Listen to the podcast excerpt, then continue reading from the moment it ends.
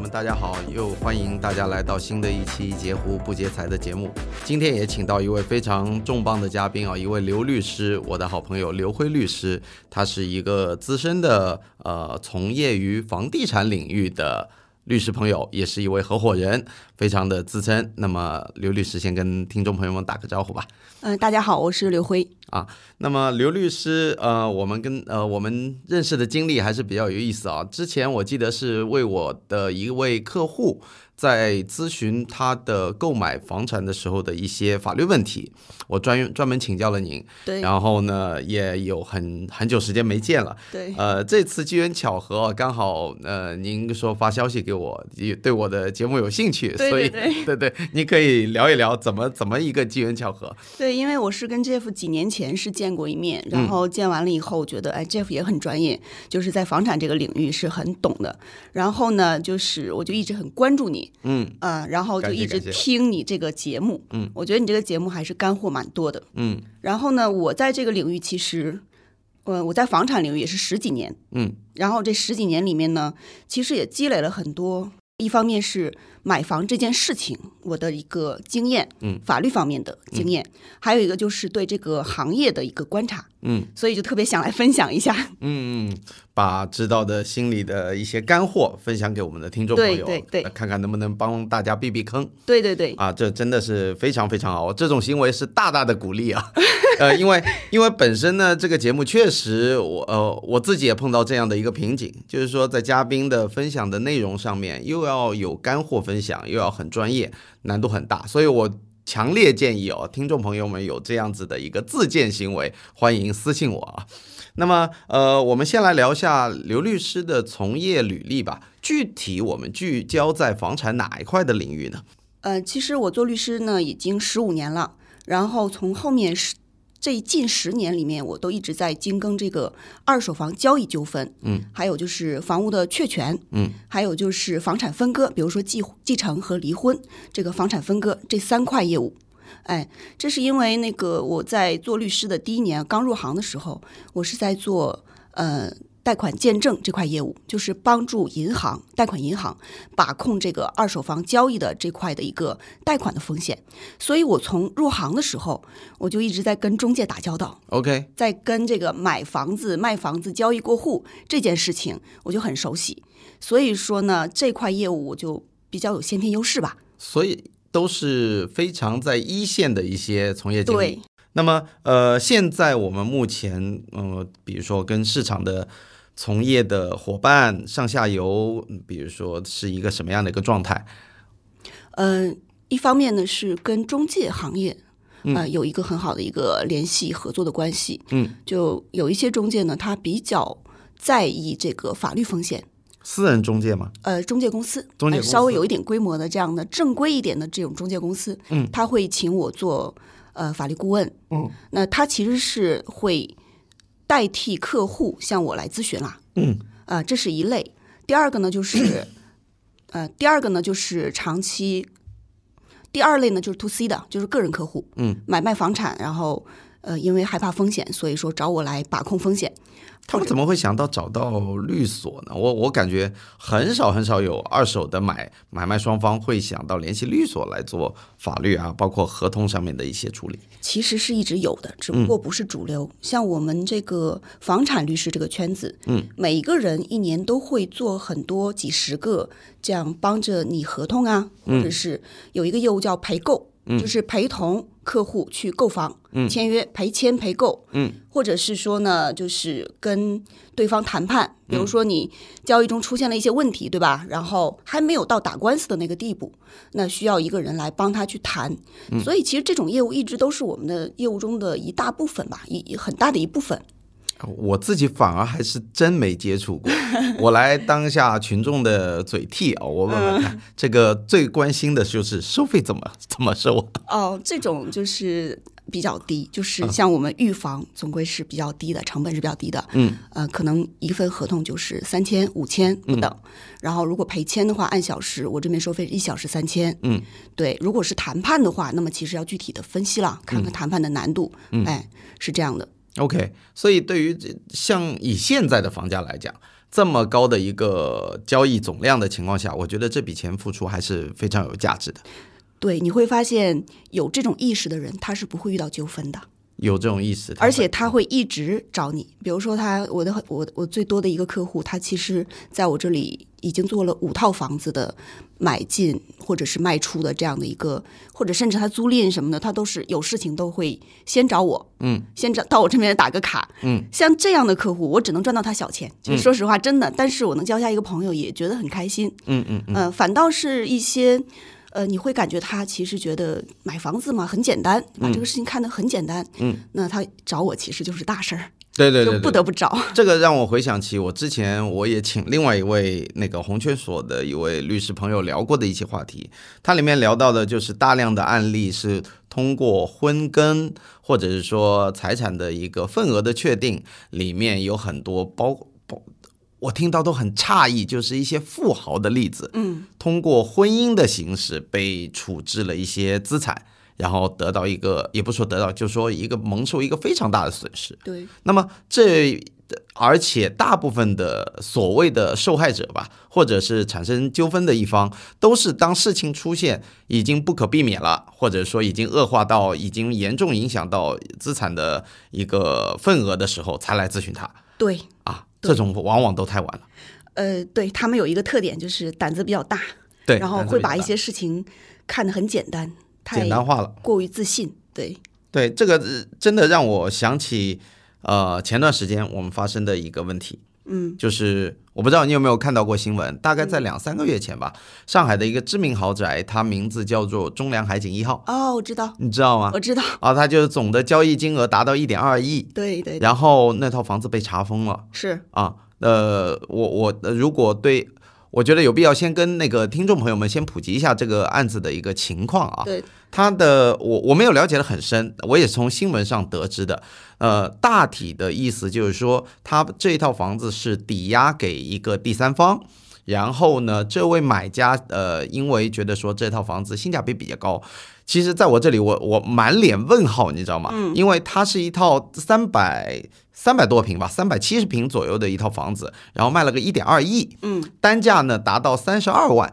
我就没有看出来它的性价比在哪 里，你知道吗？嗯所以呢，他当时呃。呃，新闻上说说这个买家觉得这套房子便宜啊、所以我觉得大家对“便宜”这个词的定义也 对对对都都是不同的。那么他就呃呃跟卖家达成了一个协议，说先首付三千万嗯作为一个定金的形式，还是说首付款的形式、首付款嗯来，然后再卖家自己掏出一千万，把总共四千万的这个银行抵押给解解除掉。嗯，解除掉了之后呢，就进进入顺利的网签。然后当这个房子准备要过户的时候，嗯，发现这套房子又被查封了，嗯又被冻结了。嗯，然后呢，他就没办法进展到下一步的过户，也就最重要的一步。那么现在就牵扯到法律的问题了。然后他前面付的这笔钱，钱已经给第三方拿走了，嗯，呃，还了抵押贷款，那这笔钱怎么追索回来？又是一个漫长的官司的一个行为，包括他后面，呃。就是总共双方付了四千万，还有八千万的一个尾款的问题，他是还好这部分钱，这个买家做了一个资资金监管，对，在银行呃在银行下面做了个资金监管，那这部分钱呢得到了保全，但是呢资金监管这个账户因为它的合同没有履约下去，交易没有顺利的进展下去，所以这个八千万也现在属于一个被监管的状态，对也不能变成现金，对那么相当于你被冻结了接近一点一亿对，啊，这个我觉得这天文光数是字时。间成本就不得了，对，这个大概就是一个实际的故事背景。嗯对那么，我想听听刘律师对这个案子有没有更深一步的见解？呃，这个案子其实就是这个事情出了以后啊，铺天盖地的都是这方面的新闻，自媒体也在各各种转发、各种评论。嗯，我听到的很多的声音啊，就是啊，这个四千万怎么样，损失怎么样追回来，嗯，对吧？或者是说，有的人说这个四千万就是打水漂了，拿不回来了，嗯。其实我后面专门写了一篇文章，我是通过呃，就是一种哎，我我其实把它当成一个算术题啊，嗯，我写了一篇文章是算，假如这个业主啊，就是欠钱的这个业主，他到底他的这个查封的这个债务达到一个什么样的标准，才能够造成说这个买家是真正实际受损？嗯，实际的利益受损。其实可能最后的结果，大家可能听到以后会很吃惊啊。可能如果说卖家啊，如果他的最终的这个债权金额达到两亿以上，嗯，我这个才算损失。为什么这么说？呃，因为就是怎么说呢，你还是买这套房子的啊。我认为聪明的买家这个时候是不能够松口的，肯定还是要继续去交易的。嗯，那其实他所面临的就是一个怎么样把房子继续买到手，怎么样让这个合同履行下去，对不对？那其实这个时候他面临的一个问题，核心问题就是查封的这个债权，呃，你怎么样去把它解决掉？对，那么普通的人会认为啊，没有，嗯，就是呃，普通朴素的认知的老百姓可能会认为，那你欠人家一个亿，你就得给人家一个亿啊，嗯，你欠人家两个亿，你就得把两个亿给他，否则的话，我不给你解封，我不给你过户，对不对？嗯。但其实呢，我自己正在办理的一个案子，就是正好跟这个我那个案子很小啊，就是两百多万的房子，但是情况跟这差不多。查封的三个债权加在一起是这个房屋市值的两倍。嗯，但是我们能够做到，基本上做到让买家基本上没有损失啊，损失点律师费和损失垫付了十几万，就能够把这个房子再继续履行，再过户下来。嗯，那同样的一个道理就是，有可能他欠的是两两个亿，嗯，但我只需要再给他七千万、八千万，或者稍微垫付一点点，我就可以呃跟债权人达成一个这样的一个协议。和解。哎，对，这这个其实我我知道，因为在不良资产处置上面，这对种情况和解是非常非常常见的。非常常见，因为债权人要算的账是，对我如果拍卖这套房子，我能拿到多少？对，那你这套房子，假如说咱们打个比方是欠两个亿，那我这里是不是有一个四千万？嗯，已经就是付掉了，对吧？也是我对上家的一个合法的一个债权。嗯，那你二点四，再加上我这里面还有一个一个知识点，就是上家不是消失了吗？嗯，所以如果我要是打这个钱，我不要房子，我要钱，我还是可以主张一个违约金的。嗯，那违违约金百分之二十，嗯，如果上家不出庭的话，不做抗辩的话，百分之二十是能够支持的。嗯，那么就是两千四百万。嗯，加在一起四千万、两千四百万，我我当时是按照四千万来算的啊。嗯，那六千四百万，对，也就是说我有六千四百万的债权。查封的这个债权人呢，假设他有一个亿，那么一个亿加上六千四百万是总的一个债权。对，那房子拍卖以后要打个折的，嗯，肯定是有费用的，对不对？是。那房子拍卖以后，最后进到法院，那拍卖的款项其实有可能只有一个亿、一点一这个样子。是那怎么样去偿还这个接近两个亿的债呢？这个时候就是涉及到一个打折了。嗯，那债权人也是要打折的。嗯，所以你跟债权人算这个账，就是说我拍卖了房子，你能拿多少，我现在给你多少，你就解封就好了。对于债权人来讲，他早一点拿到钱，这个是个很大的数目啊，早一点拿到钱比什么都重要。对对对，落对吧袋为安嘛。对呀、所以它有一个时间的成本。那么这个时候就其实涉及到你跟他谈判嘛，我把这些时间的成本、利息，你继续等拍卖的所有的这些时间耗费的人力物力，对不对？然后都加在一起，我给你谈一个折扣。嗯，那有可能这个折扣最后核算下来还不到八千万。是对不对？所以说，其实这个买家，我我从我的一个习惯的思维啊，我是想去怎么样去救他。那其实最后核算下来，没有大家想的那么悲观。嗯，对但我这里有两个问题啊，我把自己想想象成买家。对，第一个呢，就是债权的顺位的问题，嗯，对吧？呃，可我不知道，因为正常的情况，比如说公司的呃债权，它分为好几个档次。比如说你欠银行的钱，欠员工的钱，嗯，然后欠死外面的债务的钱，它都是偿还顺序不一样。嗯，那对于房子也一样，它因为那个呃这一套中粮海景的这个卖家，嗯，他当时是一个据说是一个房开的老板，嗯，啊房地产开发商的老板，外面欠了一屁股债，肯定也是被这一波房地产下行给他拉下水的，嗯，啊不然不会逼到说要嗯把上海核心资产拿出来变对卖的。那么这里偿还债务的时时候，是不是我们的买家这四千万是在第一梯队？这是我的第一个问题。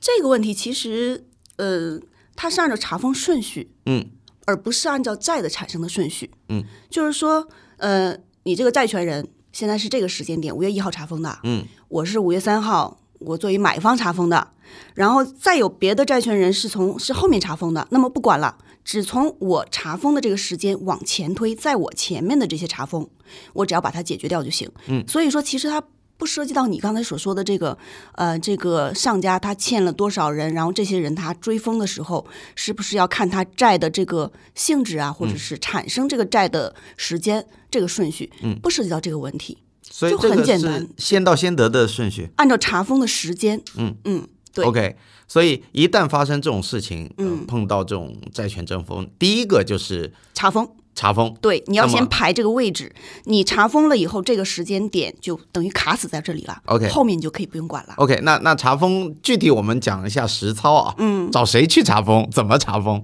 哦，那这个就是当然找律师啊，找律师去。当然找律师。你在起诉的时候，同时向法院申请财产保全， OK，这个时间很要很关键，一定要快。所以律师会带你来走整个流程。对对对对 OK 对，普通人根本不知道嘛，啊，你这查个封的门、这个很难，对吧？你查封的门在哪里都找不到。对好对，，这是我第一个问题解决了。第二个问题，我想知道，嗯，就是前面我们讲的一个前置条件是，如果呃那个中粮海景的那一套，就是现在查封的的排第一个查封的人，对嗯他的债务在两个亿以内，那可能这笔钱还会被追讨回来。但是如果他的查封的债务非常大呢，因为他是房地产开发公司，他可能欠了一屁股债，可能欠了十个亿。那他第一个先去查封了这套房子，做了一个资产保全，那我们这个买家该怎么办？如果超过了我所算下来的红线啊，有可能是这个具体的数数字，呃，如果超过了这个损红线，你可能就是要面临损失了。但是我觉得这个时候啊，你要算的是另外一笔账，嗯，就是假如说你放弃了这套房子，你所损失的是多少钱？嗯，可能是三千万，对不对？对。然后你还要算另外一笔账，就是这个房子你买的时候到底便宜了多少？嗯，它这个房子现在如果你拿到以后，你再转让出去，是不是有更多的溢价？比如说你一点二亿拿进来，但是市场上这个市场行情是一点三、一点四、一点五，嗯，那其实你要算的是这个你的一个一个溢价的这部分也对要加进去，这都是你是可以损失的这部分。嗯，假如说你算下来你的损失三千万，然后呢，呃，如果说你继续主张这套房子。你要填进去的，要补进去的钱超过三千万，那么其实这个时候只能认倒霉了，只能真的就只能认倒霉。这那当然也有这种可能，比如说这个开发商这面就是，呃，我说的是上家嗯啊，上家这面，他就是第一个查封十个亿、二十个亿，你确实是前面的钱你只能是损失掉了。我的天呐，对，我的这个听这个着时都候心寒呀、啊这个时候你可能也列为这个就是去分这个拍卖款嘛，但是你能分到的也很少啊，嗯，因为也是他要按打比折例来分的嘛对，也是要打折的，嗯嗯嗯，对。哇，现在让我惊出一身冷对汗。嗯对，所以说其实预防是应该排在第一位的。就是这个、这个交易之所以说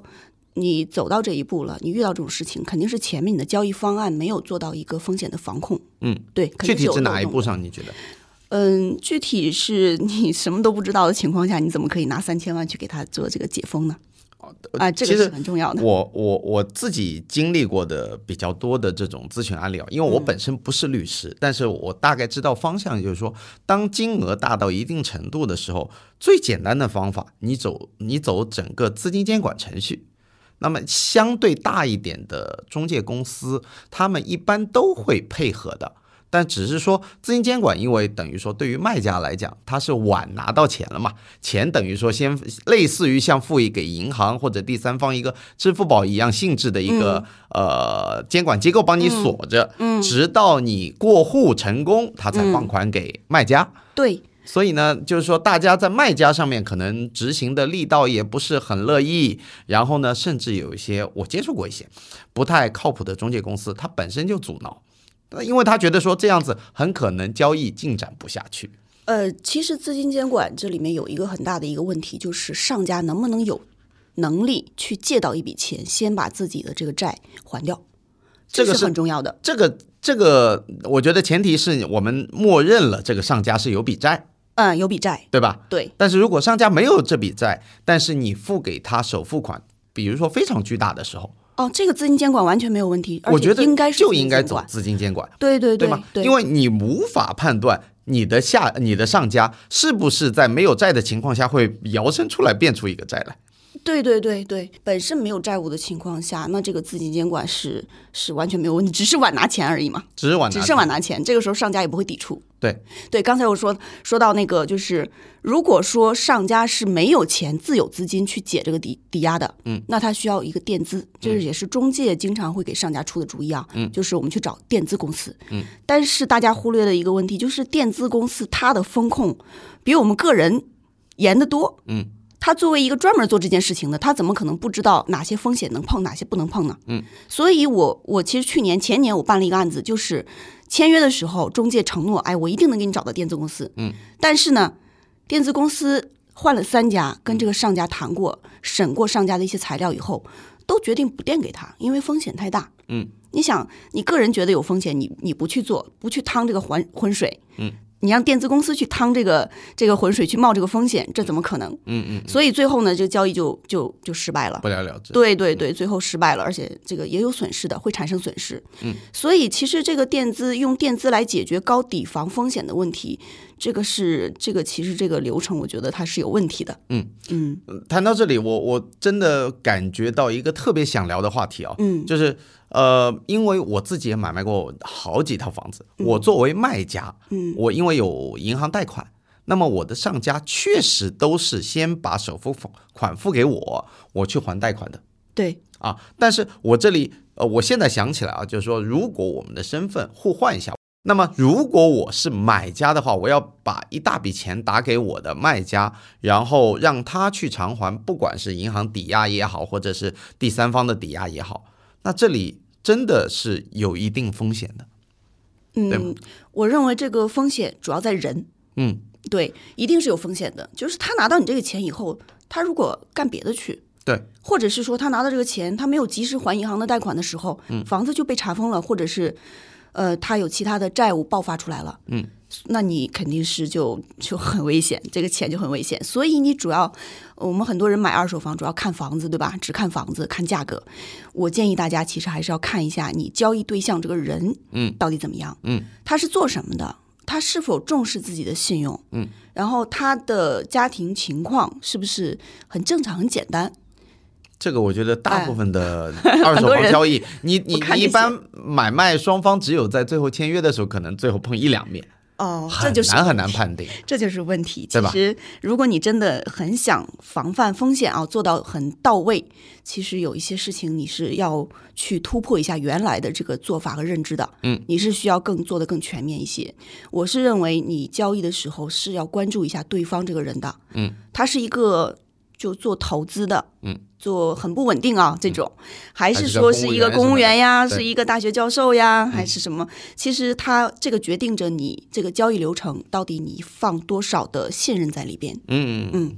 嗯，呃所以其实现在还市面上也有一些规模比较大的中介机构，它打出来的一个卖点就是说我可以保证这个交易的担保。嗯，啊，那么能让这个，比如说你付出的这笔钱，对方履约，万一对方不履约，那个他们会有一个赔付的问题。但是呢，这个我不知道，呃，这细节细节落到合同上面，嗯，是不是比如说我这个首付款付出去，对方要约定好在某某某哪一天要把呃他的银行的按揭贷款给还掉，嗯，然后我们要进入网签程序，进嗯入过户程序，如果没达到这些时间点，它属于实质性的违约，那他的这笔首付款就要退还，再加上他的那个赔付百分违之二违十约金嗯等等等等，这些我觉得都是合同里面比较常见的一个情况，对对吧？对，呃，但是如果说有一个第三方大的公司，如果真的去做担保，这个也是可以的一个方式。呃我觉得你说的可能就是就是 大家应该都一听都知道啊嗯是哪一家，因为中介行业只有那么一家是很大，而且他敢跳出来说交易风险，我给你多少多少保障，嗯对吧？但是其实我呃在这里面可以跟大家再说一下，我最近的一个咨询，然后引出来一个问题，我就查了一下相关的案例啊。嗯，呃，这个案例是什么样的呢？就是我们就来简单说一下它这个保障到底是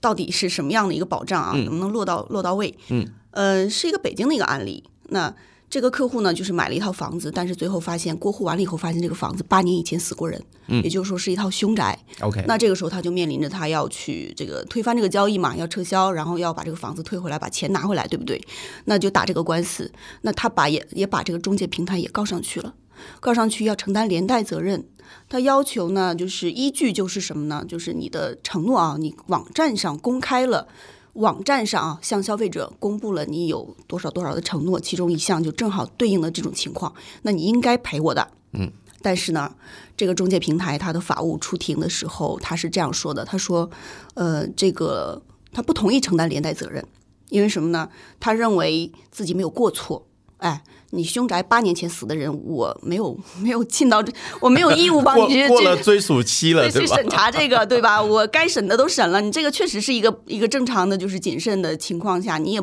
可能会查不到的，对嗯不对？所以说呢，他不同意承担这个连带责任。那法院是怎么认为的呢？法官是这样认为的，他说你网站上的这个公开承诺啊，它是一个对不特定的人所进行的一种。哎，它并没有形成说这个中介公司就跟你这个买家签了一个承诺，哎，你这个单子怎么怎么样，我给你保证什么什么一二三嗯他是四。对所嗯有客户，对，它其实并不形成一个协议的一个性质，是所以说你这个连带责任我们就不支持。嗯，哎，你要是想就是主张这个，你还得另案起诉。反正在这个案子中，你是告的是买家，这个这个这个里面就不处理这个问题。嗯，那其实你想，但是他在上面也也说了，就是我的这几大承诺其实是一个补偿机制。你要看到他承诺中的字眼是一个补偿机制，并不是说我对你承担一个什么法律上的责任。 OK，那补偿，你想想，就是这里面的哎空间就比较空大间了。嗯太大了，对不对？所以你另案起诉也是很悲观的。嗯嗯嗯，那我也懂就了是说，其实这就是一个广告，这就是一个我认为对你进行了补偿，我安抚了你，对我这个品牌，对我这个平台是有利的，利大于弊，我就我就补给嗨，你我就对吧嗯我就补给你。但我觉得这个代价太大了，有可能这个房子也是上千万你，我觉得太大了，我就不补了，对不对？那你以法律这上。呃，刚刚我们聊的重量海景，如果万一是那家中介的， 你让他，你让他哎去对补试试。，真的有自媒体说：“哎呦，你就应该选择一个大的中介公司，你这样的话，这四千万就有着落了。”其实不一定的想得美，人 人家打广告真的是在上海地区不一定花四千万。对对吧，对，其实我跟他们的这个内部的人员也聊过，他们是这样的，就是金额有一定的限制的。嗯嗯，他们内部有一个线，就是高于这个线的，我们要上面审批，嗯，一层层审批，那有可能结果就是不赔啦，嗯嗯，对不对？低于这个线几十万的，那我当打个广告了，那么大个公司，这个也很正常嘛，一切都是利益嘛。对对对，啊也很正呃常。但是刚刚这个就引起了我的另另一个好奇，嗯，到底怎么去判定凶宅啊？八年的追溯期，对吧？那那那你说，如果房子的话，如果拉长时间维度，哪个房子不死过人？嗯，对我我我写文章写凶宅的这些文章的时候，最后都落脚给大家一个什么样的建议呢？就是你去看房子啊，在签合同之前，你去走访一下居委会、物业，然后什么周边的中介，嗯，呃，中介在在在最最这个就算了，然后还有就是邻居，啊尤其是跟那些住了很多年的那些上了岁数嗯老的街邻坊居，哎，去聊一聊，嗯我们这小区最近就是这些年你知道的，出没出过啥事儿啊？嗯，这种你聊一下，有可能有惊喜。嗯嗯。嗯，对，哎呦，太难了！我觉得作为一个普通购房者的话，他都要做到福尔摩斯这种程度了。对，其实是有风险。凶宅这种风险是一旦发现，其实是很不利的，对你很不利的，因为钱都用掉了。说实话，上家钱都用掉了，嗯、你真的判他把钱退给你，然后把房子过户给他，他很多都没有履行能力。嗯嗯，对，而且在这一点上，我觉得，呃，就是买家跟中介公司天生的信息不对称，嗯而且这个东西无法避免。对于中介来说，他只要能隐瞒你，他能顺利成交，他就结束了。但哎是对，他没有义务，或者是没有任何自己的那种内心的出发点，说有义务把这个事情告诉你。哎，对的，他告诉你，对于他百利无一一益，对吧？啊、百害无一利。除非你能证明上家向中介坦白了这件事情，然后中介没有告诉你，如果这样的话，中介是有责任的。嗯。但这个责任，这个举证很难呀！你怎么证明上家向中介披露过呢？几乎不可能不。可能的呀。嗯，对，所以说这种情况，其实中介是没有动力去告诉你的。是，嗯，哎，我觉得二手房的领域真的水很深。其实是是，对吧 是的，呃，我我自认为说，我经手的二手房的咨询啊，包括我帮我的客户出谋划策已经够多了，然后基本上每一次还都能得到保全。但是听到你这些案例，我真的还是觉得瑟瑟发抖。因为你看，我做二手房这块十年，我所经手的都是这些出了事儿的。嗯，我不管它概率有多低啊，有可能一百个交易里面只有那么几个是有问题的。嗯，但是都到我们这儿来了，那当然，那当然， 所以我对这件事情就会哎不看出事儿也不会找专业的人。对我的角度会跟你们不一样。嗯，对，这里面有运气的成分在。呃，还有一个案例我也是比较印象深刻的，就是在去年的时候，我的一位同学，我的一位同学当时来咨询我，嗯，呃，他咨询了一个非常非常有名的呃楼盘，嗯，在上海是标杆，叫古北一号，嗯嗯啊，他当时就是呃，我记得清清楚楚，他当时通过一家中介公司，在已经给对方的卖家发一个 offer 了，买了一套非常价值非常高的一套房子，九位数。嗯，然后他呃特意把当时的合同发给我看，嗯，然后让我帮他想想办法，看看有没有去尽调一下他这套房子背后有没有债务啊，有没有银行的风险或者他不知道的事情。嗯，当时我就通过我自己的渠道去帮他呃处理这件事情啊，因为是同学嘛，关系都很好。然后呢，后来发现那这套房子它是有抵押的。因为我我发现一个特别有趣的现象啊，就是你当你的房子贵到一定程度的时候，普遍都有抵嗯一押，一般都有，啊一对般都有抵押。对因为富豪呢，这这个我我分享一下市场上我的观点啊，嗯呃或者说我的一些呃看到的一些内容，嗯，就是说富豪有的时候经常会把房子当做一个提款机来使用。当你生意需要周转的时候，特别是这种北上广深核心地段的，比如说江景的、湖景的、海景的，对他们的变现能力特别特别强，对拿到银行他就认，对对吧？当然对，而且评估评出来的普遍走走关系，有的时候夸张到能评估到八五折到九折，对就银行放款一个亿的房子给你放九千万、八千万，对，银吧行很喜欢这种资产，很喜欢吧？因为这种变现、呃流动性强嘛，是或者说那个是稀缺资源，所以这个是题外话啊。但是呢，回到我那个同学的情况，当时查到那套房子，他说有抵押的时候呢，我们在呃，他因为已经给对方发了 offer，嗯，已经有一个初步的合同条款，嗯那么我就建议他说，这一套房子走整个资金监管流程嗯啊。我说，因为你这套房子有抵押，那具体你怎么还抵押没有关系。呃，我我我的见解就跟我前面提到的一样，你们自己找过桥公司把你的抵押还掉，因为债务比起它的总的价值来讲很小。哦我说，你既然能卖超过一亿的房子，你你为什么一一两千万还不掉？这个不合理。对的，对吧？你卖家自己搞定，搞定了完了之后，我们走全程资金监管。当时我碰到的一个现象就是，那家中介公司百般阻挠，嗯，他在电话里，他来，呃，甚至在骂我，他说你这个人出什么馊主意？市场行规怎么怎么样交易，你偏偏要来搞呃搞这么一茬。其实我很理解，屁股决定脑袋，对对吧？我影响他正常的交易顺利进行了，对但是我觉得说，我同学既然来问我，我就要把这么大的一个资金量，一定要得到一个非常安全的处置。 对。其实这个时候呢，很多中介我遇到过跟你一样的情形啊，嗯，差不多的差不多情情形，就是中介的立场都是怎么样让这个交易进行下去，对，嗯他的利益跟这个交易绑定到一起，这深度绑定，对，然后他会他会更加的强调什么呢？行规，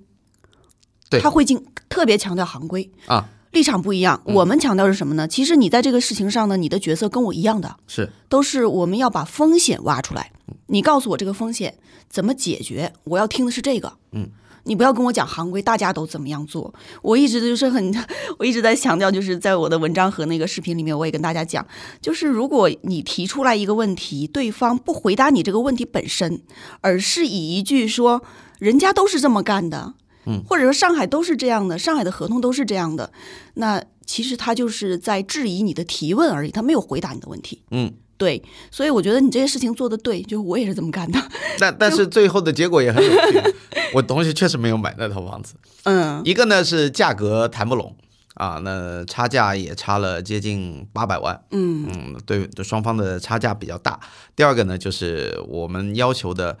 至少在他们眼里认为严苛的交易的一个流程，嗯，接受不了，哦，资金监管他接受不了，接受不了。这个资金监管是一个合理的需求，嗯，合理要求，对我觉得，呃，可能就是呃，特别是这种资金量大的，你对不可避免。如果你是买一套一两百万，当然了啊，我不是说一两百万的房子，它的资产就不应该得到保全，但是呢，相对来讲，它受损的面积，如果真的发生纠纷，不会那么大。嗯，我也想问问，就是说，呃，去咨询刘律师的客户，你普遍的交易的一个体量大概怎么样子？呃，现在置换客户比较多，对，置换客户一般就是在八百到一千五，八百到一千五，啊对，这个是比较多的。因为如果是刚需的话，其实很多人对这个风险没有那么大的意识。嗯，啊、置换的话，它往往是一边卖一边买，嗯它中间有一个流程问题，然后它会更加的谨慎。而且找我来的客户一般很多啊，都是前面自己交易吃过一些小亏，嗯，或者是说感觉购房体验不太好，比如说被中介拿捏的太死了，嗯，哎，或者是说受了一些气，然后最后反正有一些体验不太好的，然后他们会觉得要一个律师挡在前面，帮他去处理一些小事情麻烦，规范一下。对，哎，所以我的客户体量大概是八百到一千五，啊，也有多一点的，也有，就是起码八百。呃，跟我这边真的有点非常类似，因为普遍是中产，嗯，他这方面的意识比较强，哎，法律也好，知识也好，他们对觉得这些真的能帮到他们。哎，你说奇怪的嗯一点是，找我打官司，而且是那种真的特别大的问题的，比如说房子被查封了，或者是什么样，这种反倒是刚需。嗯，对，找我做风险防范的、嗯做合同的、咨询的这种体量会大，就是会八百到一千五啊这种置换的客户。但是打官司说钱马上就要损失掉了，或者是怎么样了，已经出问题的刚需。 OK，嗯，OK，所 以这个人群画像就非常清晰了啊！我我我没有对任何人不敬的意识，所以呃，总结总结一句话就是说，大家提高风险防范意识。嗯对现在没有任何一个家庭能轻易的承受在房产交易过程当中的任何风险是的，啊！我觉得这句话就是你再怎么强调都不为过，对，因为很明显嘛，你现在买一个商品，以一万块钱或者是几千块钱，你甚至都会去反复的比对，对然后去看它的性能，去看它的说明书，看它的比如说有没有三包，呃，比如说你买辆车什么的，看看它电池保修几年，全车保修几年。在买房子上面，我觉得越大的金额反而越容易被忽视这种问题。对，其实我倒觉得这个事情跟中介行业的现状有一些关系。怎么 说？就我们国家中介真的是很强大哦，他们能够灌输一些思想啊，一些能够真的像是洗脑性这种 这种程度的啊，就是让你会相信这件事情。我会经常听到一些客户跟我讲：“哎，合同不是交易中心定制的吗？嗯，合同不是统一的吗？”他们其实就这么认为的，嗯他们是真的就这么认为的。那其实这个信息都是中介会传递出来的，我我相信啊，都是中介合同都是市场上你抄我，我抄你出来 的。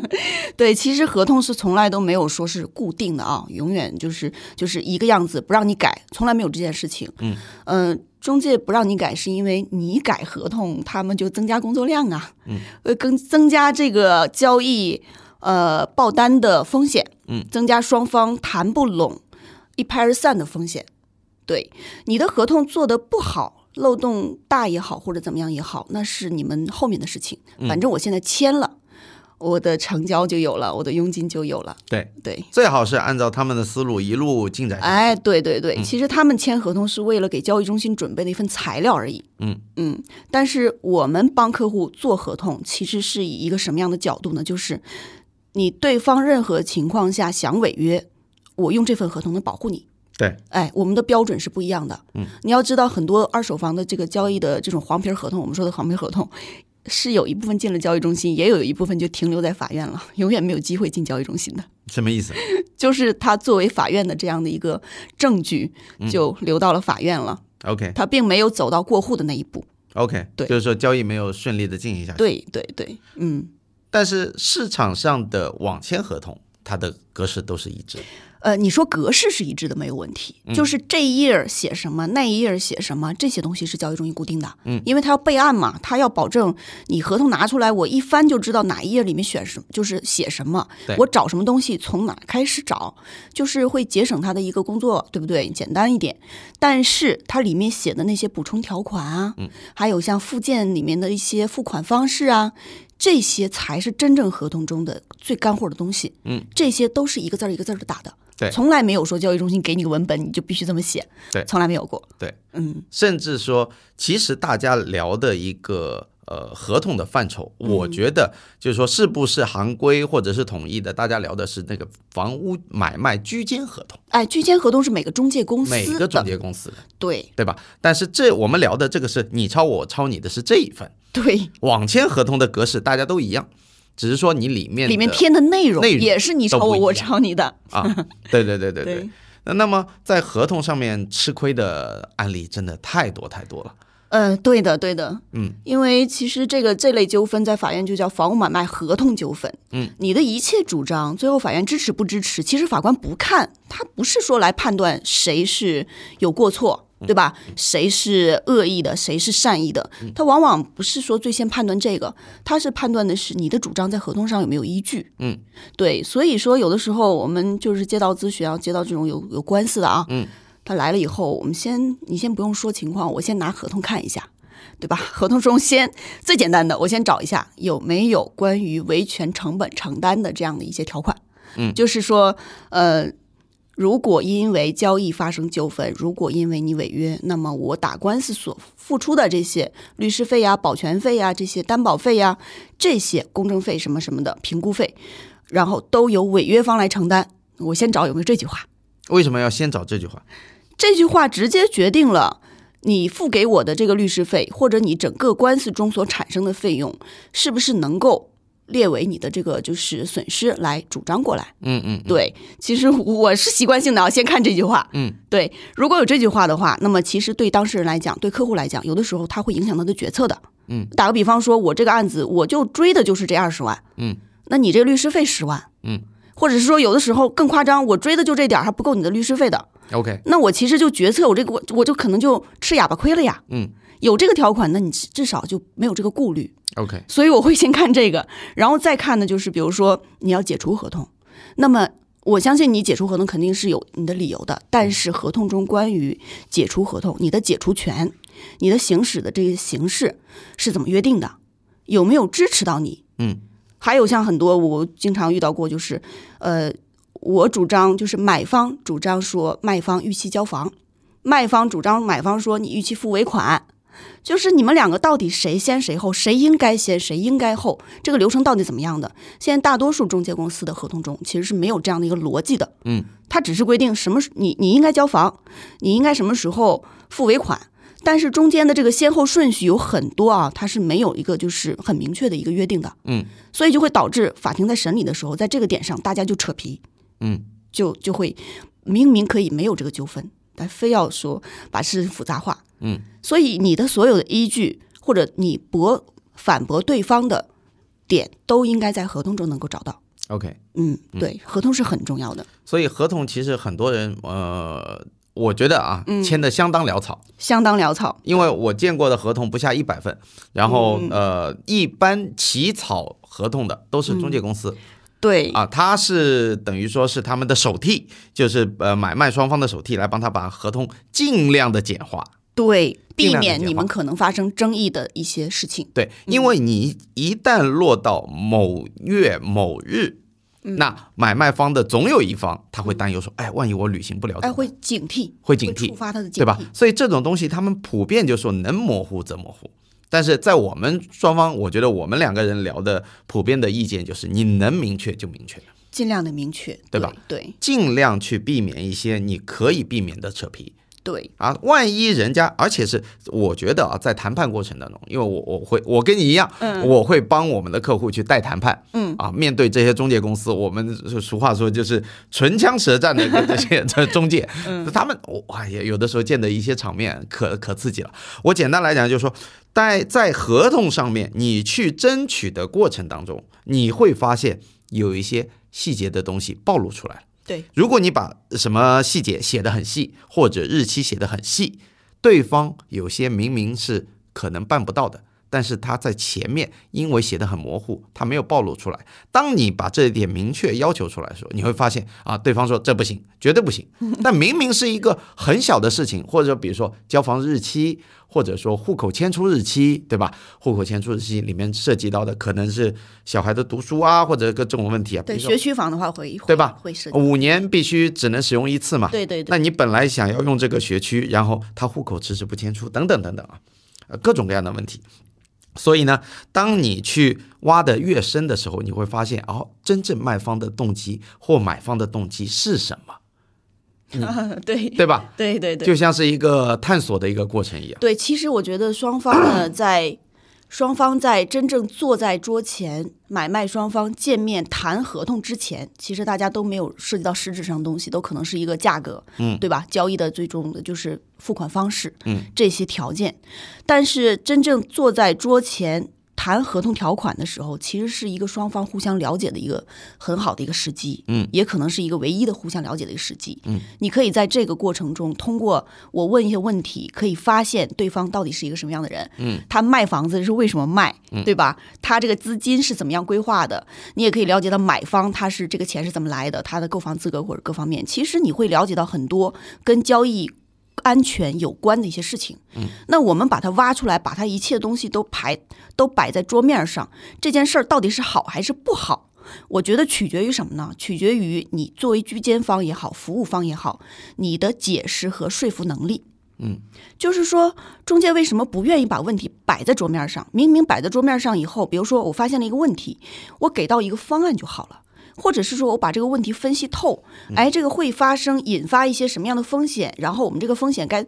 怎么样去解决？你怎么样证明这个风险不会发生？嗯，或者是说你怎么样证明你有能力说给到一个更好的解决方案？其实这是一个沟通的过程，你只要有沟通的能力，其实这个就不怕。那中介为什么不愿意呢？因为因为这个时候可能中介的业务员在场啊，或者是一些交易员在场，其实他不一定会能够说很有把握去对一些发生的不确定的一些问题，哎，去去怎么应对？对，去应对。其实我觉得这是一个很很重要的、很关键的一个点。你没有把握，你就尽量让它不要发生，对吧？是就不提。是对，真正爆发出来的时候，可能就晚了。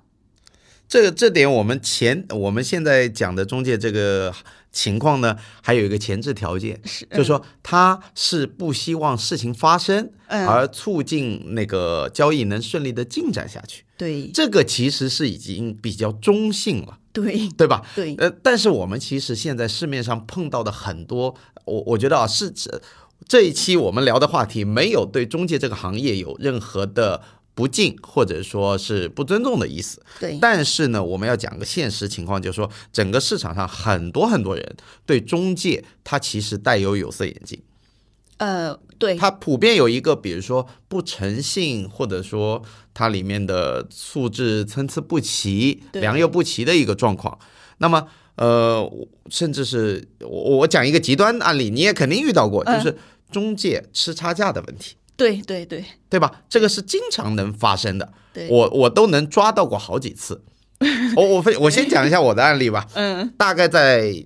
两个月前，因为今天刚好六月一号嘛，儿童节，呃，就是四月份的时候，我当时的一个呃咨询客户嗯去买一套房，嗯去买一套房是二手房，因为他没有那个积分的情况，然后呢，我陪同他去看。嗯当时呢，找了一家中介公司带我们去看了一套呃所谓性价比很高的一套豪宅啊，嗯那一套房呃那个小区很有名，就是某爽的那个案例的那个复兴龙域。嗯啊啊啊，当时呢去看那套房的时候，呃，我们那套房子应该说是在小区里面的单价最低的一套，是必看房源。嗯，所以中介公司给我们推荐了，我就说，哎，这套房子确实按市场价来讲很不错，我就跟我们的客户一起去看。嗯看完了之后呢，发现一个问题，嗯，就是说，哎，好像这个说为什么这个业主，呃，跟这个中介看房方，他们两者深度绑定，就哦带我们去看这套房子的中介，后来被我们挖出来，实际他已经签了定金协议哦，给这个业主，嗯业主以为说这套房子是卖给他的，嗯他带我们去看，他想要我们接手。啊，然后呢，我不知道他用什么样的方法，神通广大的去让那个业主签了一个呃定金的价格，是比他报给我们的价格还要再低一百，接近两百万。他那套房子，我大概讲一下价格，就是说，我们举个简单例子，市场价三千万的房子，嗯他两千五百万挂牌在卖，但是你想，他签了定金协议，他一定当中有差价，所以他实际跟业主签的，我估计在可能两千三，嗯，两千出头，嗯，哇，所以就是市场打七折的一个价格。那这个业主 有有什么问题呢？需要我也不降价知这么道啊，多我也不知道为什么说要这么便宜的去卖套房，这是一第一个问题。第二个就是说，为什么这个业主愿意让他先被定金签掉，嗯然后还允许他带其他的客户过来慢慢看，然后让这个中介白白白白的赚到这一笔差价？这不就是一个典型的赚差价的案例吗？对对，这种情况其实我们遇到过，还真不是豪宅，豪宅我真没有遇到过，嗯一般遇到过都是一些，呃，拆迁房多，嗯，或者是刚需房，就在两三百万那个样子的。一般来说，就是业主特别急需钱，嗯，哎，一种要不就是急需钱，欠了钱了，然后另外一种就是老人。嗯，没有，就是他们也不会去搜这些信息，所以他对这个小区的价格其实是不了解的。嗯，那中介会告诉他，让他相信你这个价格可以了。嗯，哎，最多也就能卖这个价格，但其实事实上肯定是中介有把握卖到更高嘛。嗯，所以就先以这个少部分的定金把这个房子的价格锁住。嗯，那这个时候呢，这种都有一个共性，就是它合同中一定会涉及到一个变更买受人的条款。就是说允许他转卖，对，允许就是我现在跟你签合同，我先付了定金，但是你最后过户的人可能不是我，嗯，可能是一个我指定的人，嗯，但是至于我跟那个人之间是什么关系，你不要过问，你跟我签了合同，你就按照这个合同履行就行。对，他会这么跟这个业主谈，嗯，那业主其实有的人啊，觉得白纸黑字写的嘛都是有效的，对吧？嗯，所以觉得自己就算是后面知道了。知道真实情况了，他也不敢反悔，因为觉得自己可能是理亏。嗯，但是事实上来讲，我们遇到过案例是什么呢？就是这个业主就是不同意了。嗯，我发现了以后，我不同意了，我不配合你过户。嗯，然后呢，就是产生纠纷打官司了。那这里面审的时候，一个核心的点就是我变更买受人的这个条款到底是不是有效的？嗯嗯，呃，让你来看，你觉得这个这个条款那会如啊有果效我吗？我是呃卖家，对，我已经跟你作为哎嗯中介方，我已经白纸黑字签了，签了嗯你允许买受人变更，嗯，那我不是吃哑巴亏了吗？对，但是法院在审理的时候，其实会考虑到一些炒房啊，这些就是司法有的时候也会去用法律的手段啊，去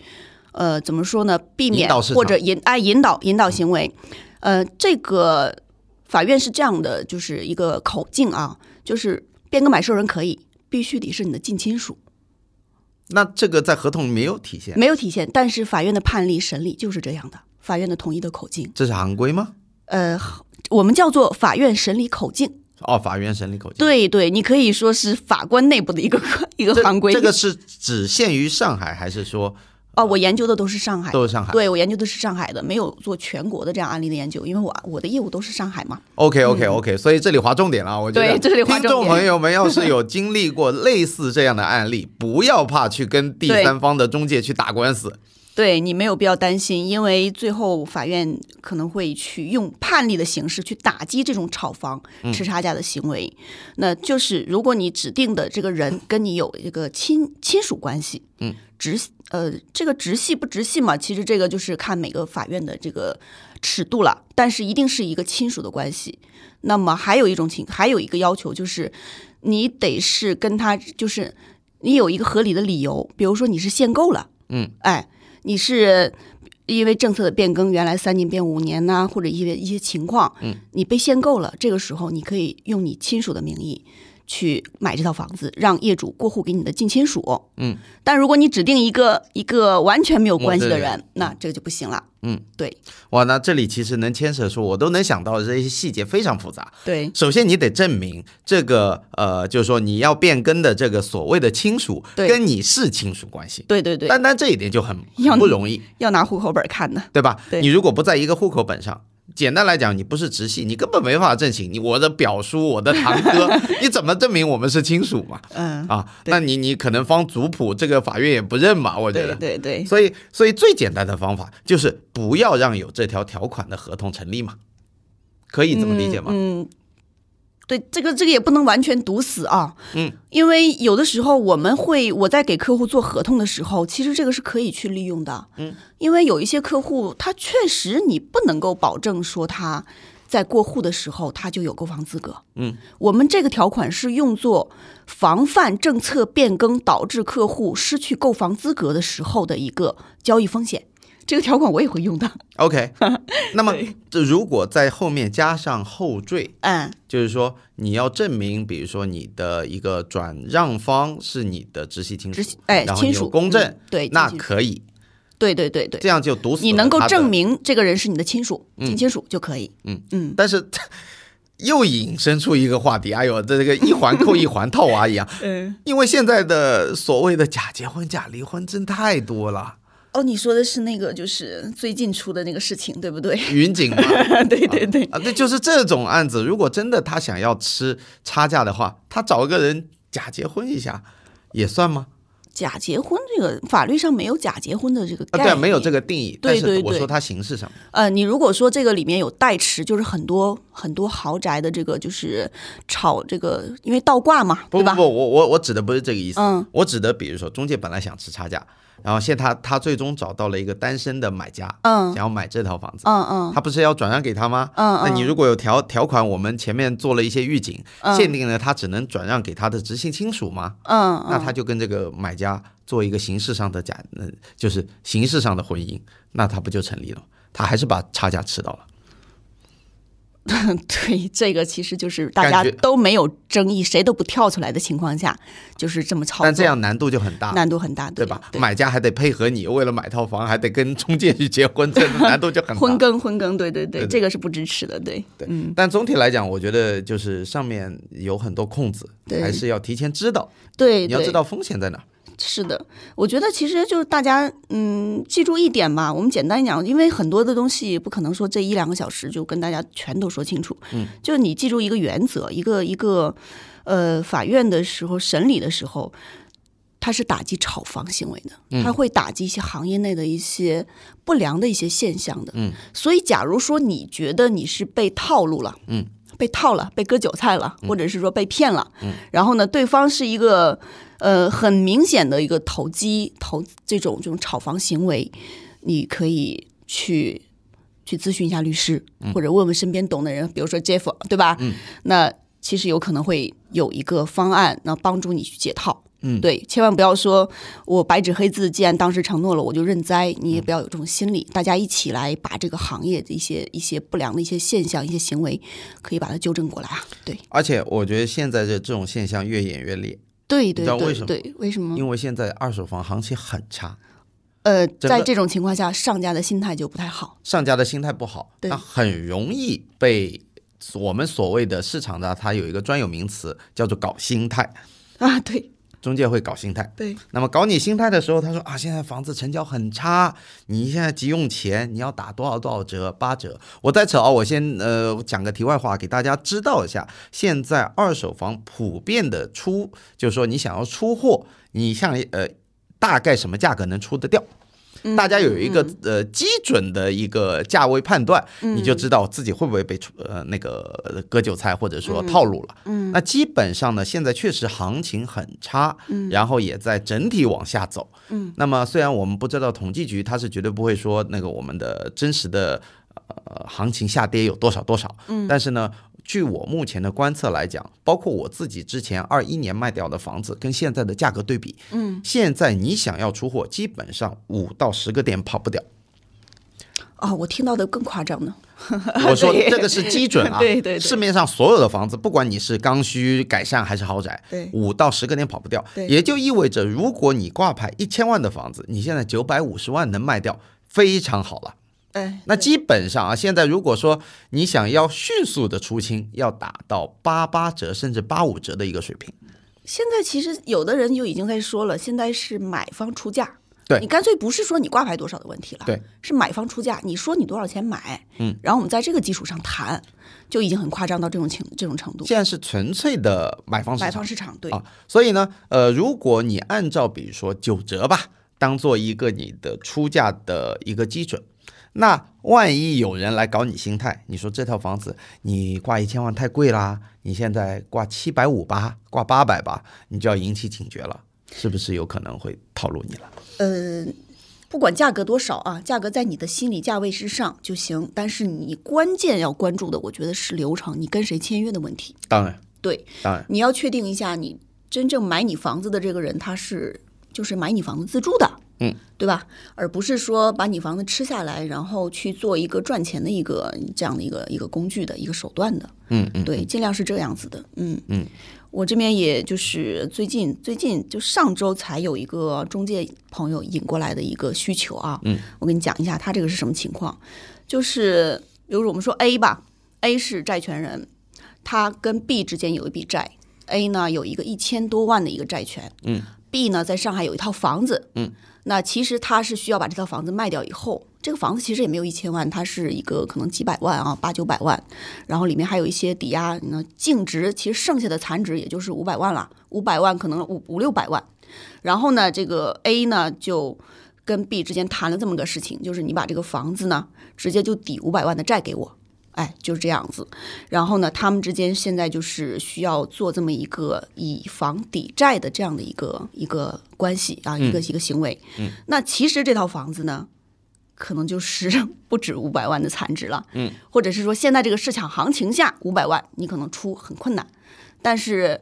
债权人可能看好未来的行情，嗯，对吧？我先把它先拿下来，嗯，拿下来以后呢，嗯，你在市场好的时候我再卖掉，我相当于说买进了一个资产，我赌它的未来预期，嗯，然后等到它好的时候，我再把这个房子卖掉。卖掉的话呢，你再配合我去过户到这个新的我找来的这个指定的这个这个买方人买方这个这个新的真正的买方所以现在就等于说 B 他不过户给 A，不过户给 A，但是他抵押给 A。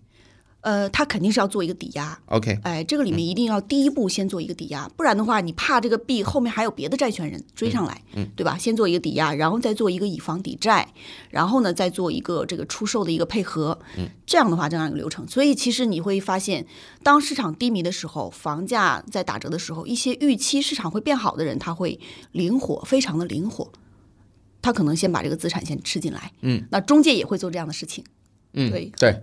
对嗯那么这里我我自己想分享一下啊，这里有一个完全两个方向的极端案例。嗯，像我们刚刚提到这一套房子，A 债权人，嗯他认为市场会走暖呃走好，对所以他吃下这套房子。对但是呢，万一市场一路下跌的话，他这五百万越来越不值钱啊那但是你的现在风险判定了，这就是他风险，对，就是对吧？对所以他相当于买个期货，对他相当于买了个期货。对，那我再讲一个我身边真真切切发生的一个案例，嗯呃呃，是在十几年前，嗯十几年前，我的一位好朋友的爸爸嗯通过抵债的形式。拿了一套位于上海西郊庄园那边，而嗯不不不是那个大虹桥的西郊啊，而是长宁的西郊。哦，那是他通过抵债，嗯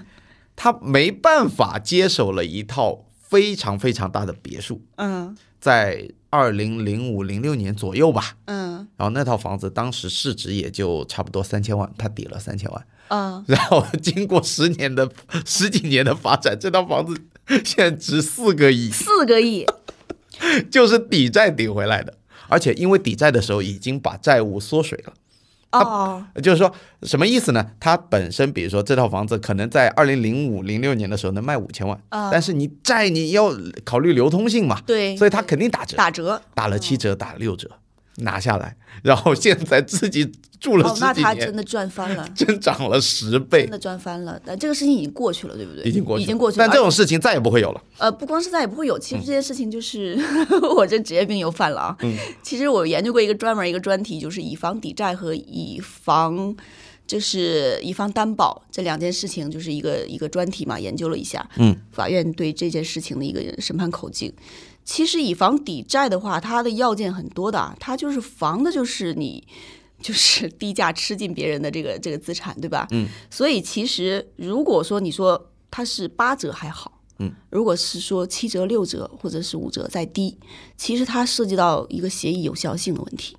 对，所以你这个当时什么意思？什么协议有效性？以房抵债协议是不是有效的问题。嗯，也就是说，你这个房子如果当时是值五千万，对不对？你抵了一个三千万的一个债，嗯，那或者是说更低的一个，它中间的差价已经太多了，嗯，对。这样的话，这个以房抵债协议。它其实它的有效性是受到一定的挑战的。哦，我理解 你意思，但是呃我我具体记不住他当年那套房子，嗯我呃没有人能知道啊，但是我只是说他肯定是打过折收下这个资产的，合理性可以，合理的话可以，对对，但是他法院上不会说怎么说呢？有一种趁人之危啊，嗯，如果说你到了那个 到了那么一个严重程度趁人之危的话，法院在判决的这个层面也会给你予以纠正的，啊、对，所以说其实大家不会不要说觉得法院的判决就是。就是一板一眼的，嗯，有的时候它里面会真的有一些很复杂的一些一些东西在里面，所以说这就是刚刚职业的律师，可能他觉得打官司其实打的是一个一个证据，对吧？但是如果说你对一个领域研究的比较深一点，你甚至知道法院的这个审理的思路，它的一些口径、或者一些它的更高层面的一个东西，对对对，你就会觉得这个没有那么简单，对或者你对一些判决你是不理解的，但是在我们看来，这个是很简，就是很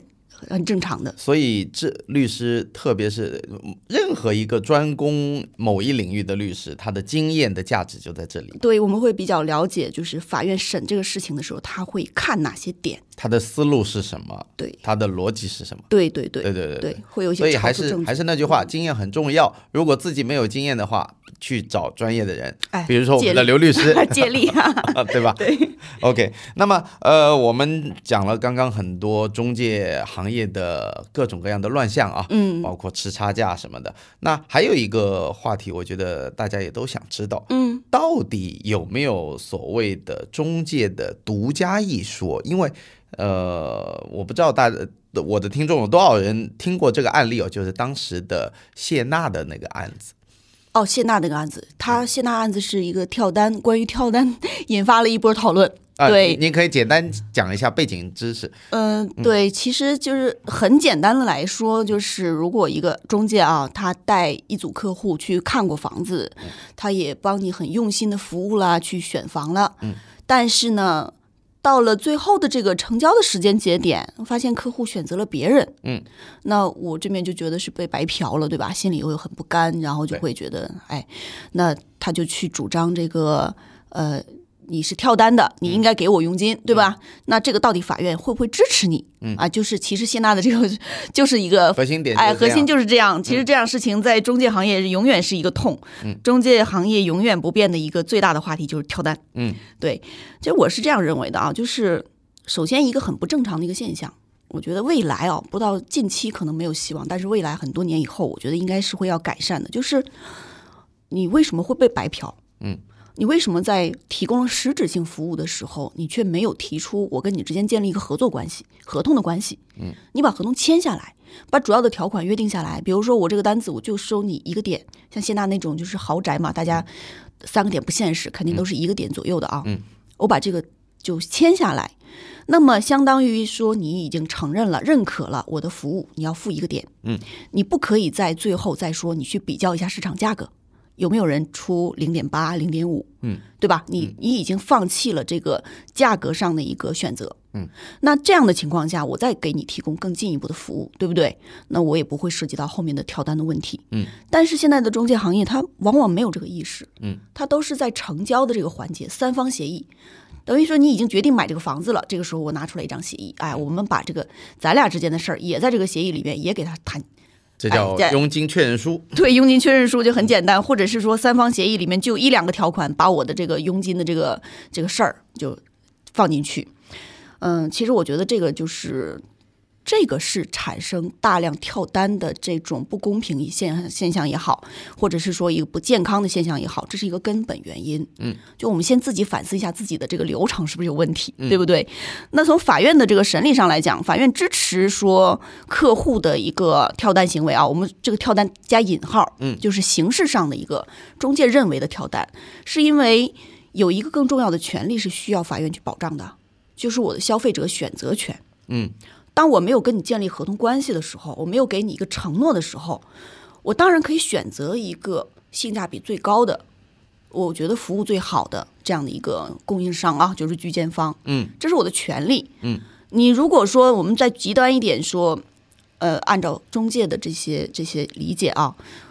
谁跟我看房了，我我我先谁先带你看房了，你就必须在谁那儿成交，这样的话也是会很不公平啊。嗯，对于我消费者来讲，我我等于说被你给强绑定了，对不对？而且对于中介行业来讲，它也丧失了一个竞争的这样的一个机制，对吧？我们拼的不是服务，我们拼的是运气啊。是谁先找到的这个客户，谁先提供的这个房源，嗯，那这是一个很大的一个巧合性的一个东西，对吧？所以说这就没有说大家来竞争，哎，谁能争得这个客户的信任，谁能提供更优质的服务，那就丧失了这样的一个机制了，这也是不正常的，嗯。所以其实我觉得跳单的问题，大家不要吵来吵去的了，就从根本上改变它，嗯，对，把这个签居间服务合同这件事情。抬到桌面上，大家也不要反对。现在我觉得很多买方也不接受这件事情，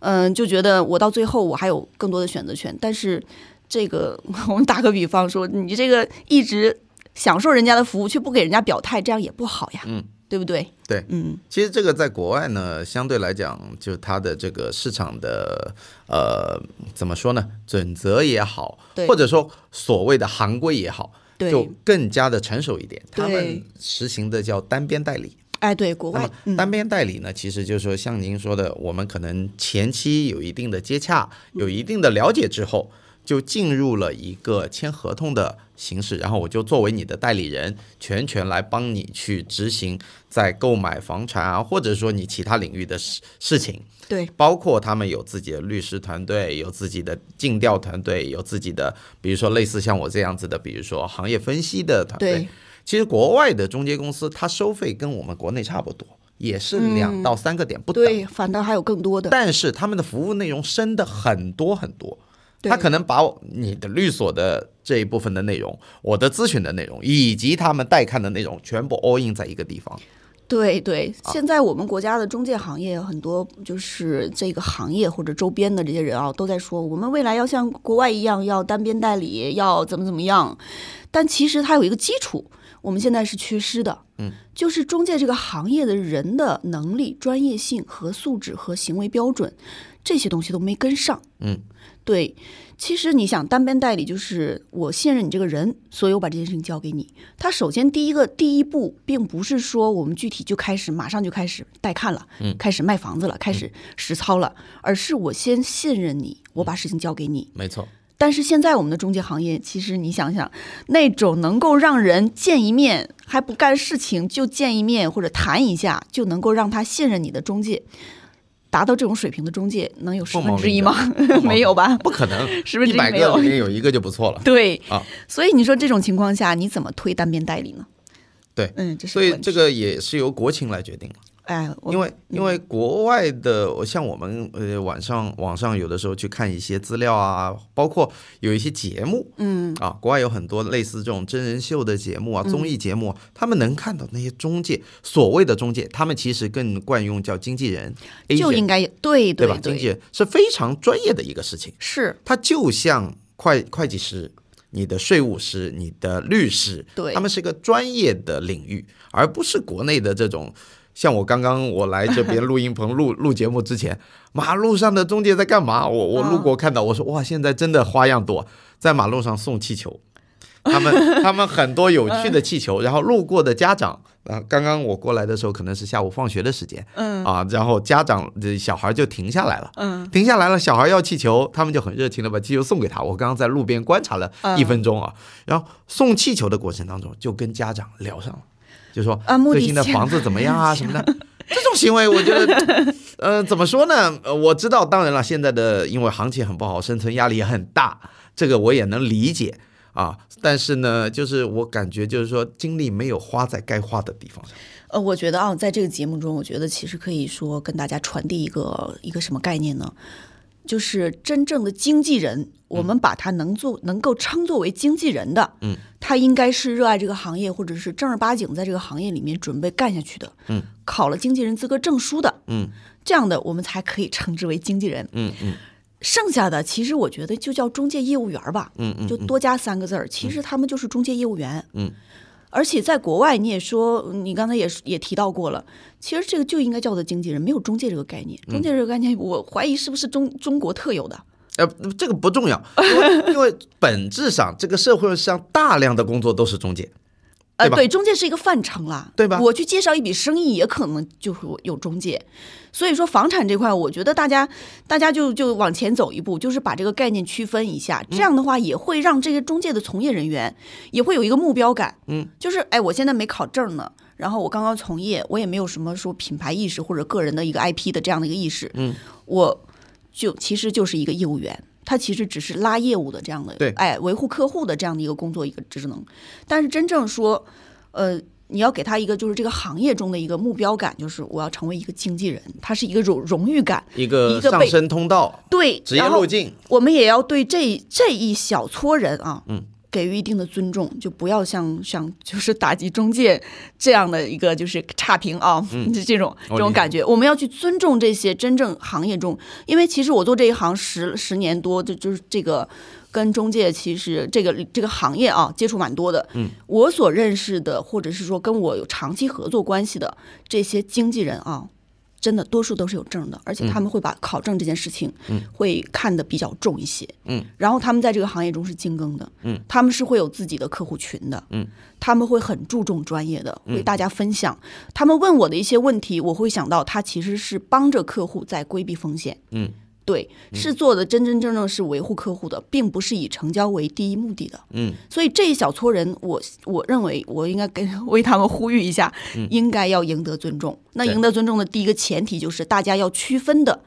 哎，要先区分经纪人跟中介业务员这两个概念。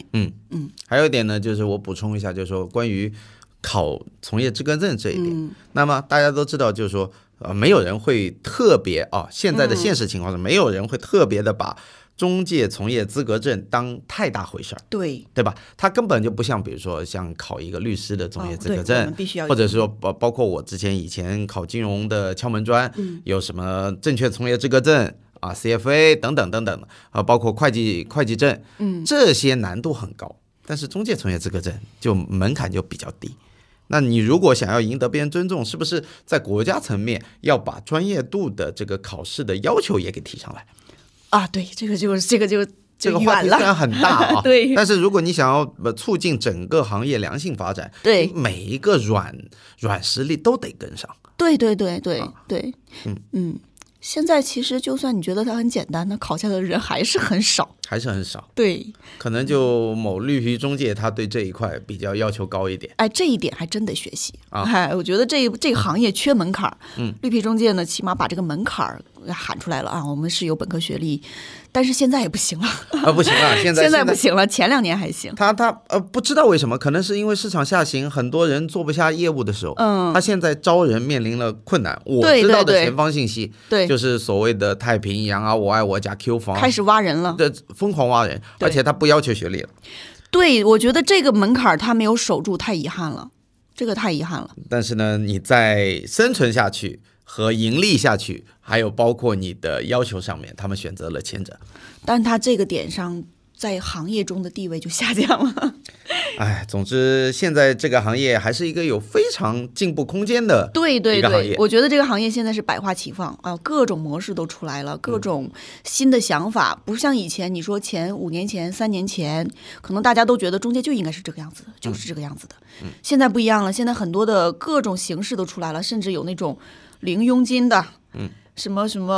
呃，房东来了，哎呦，那种模式，我觉得都真的想法也蛮新奇的。呃，但但是刚刚讲到你说零佣金的，呃嗯我我其实牵扯到你前面提到的那个话题，就是白嫖。嗯，我知道现在很多人的买卖方法啊，但是这个我觉得没问题的，因为呃，在利益面前不要挑战人性。对，他怎么白嫖呢？大部分的人通过绿中嗯介、红中介、呃黄中介去看房，嗯，锁定了房源之后，找社区代理啊，找明找白明白， 大幺黄九九鸭，幺 九九，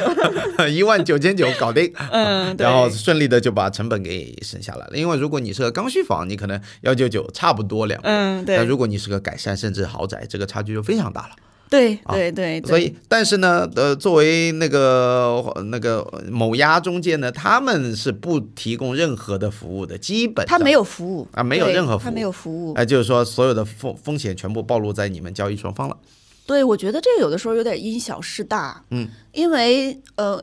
我觉我问你一个问题啊，你觉得中介就是我们哎呦我的盖经纪人这个这个角色它的核心价值到底是什么？我觉得站在我的立场，嗯，我希望经纪人是站在呃为客户负责的层面去为他真正的去找适合他的房源。选房这是一块，嗯，其实我觉得还有一块是溢价，嗯，就是他会分析这个房子到底值多少钱，然后会去帮你砍价，嗯，哎，让你付出一个合理的成本去签下这套房子。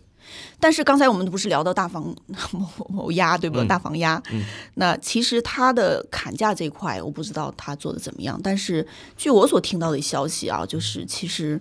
这块他他不会管的，对 不会管的。但是你刚刚问我这个问题，就是说什么样是一个真正的合格的中介？嗯，按照现在当下的市场行情下面，他们无论是哪一个再负责的人，嗯，他目的是为了促成成交，嗯，他不会砍卖家，也不会砍买家，最多就是五十大 板。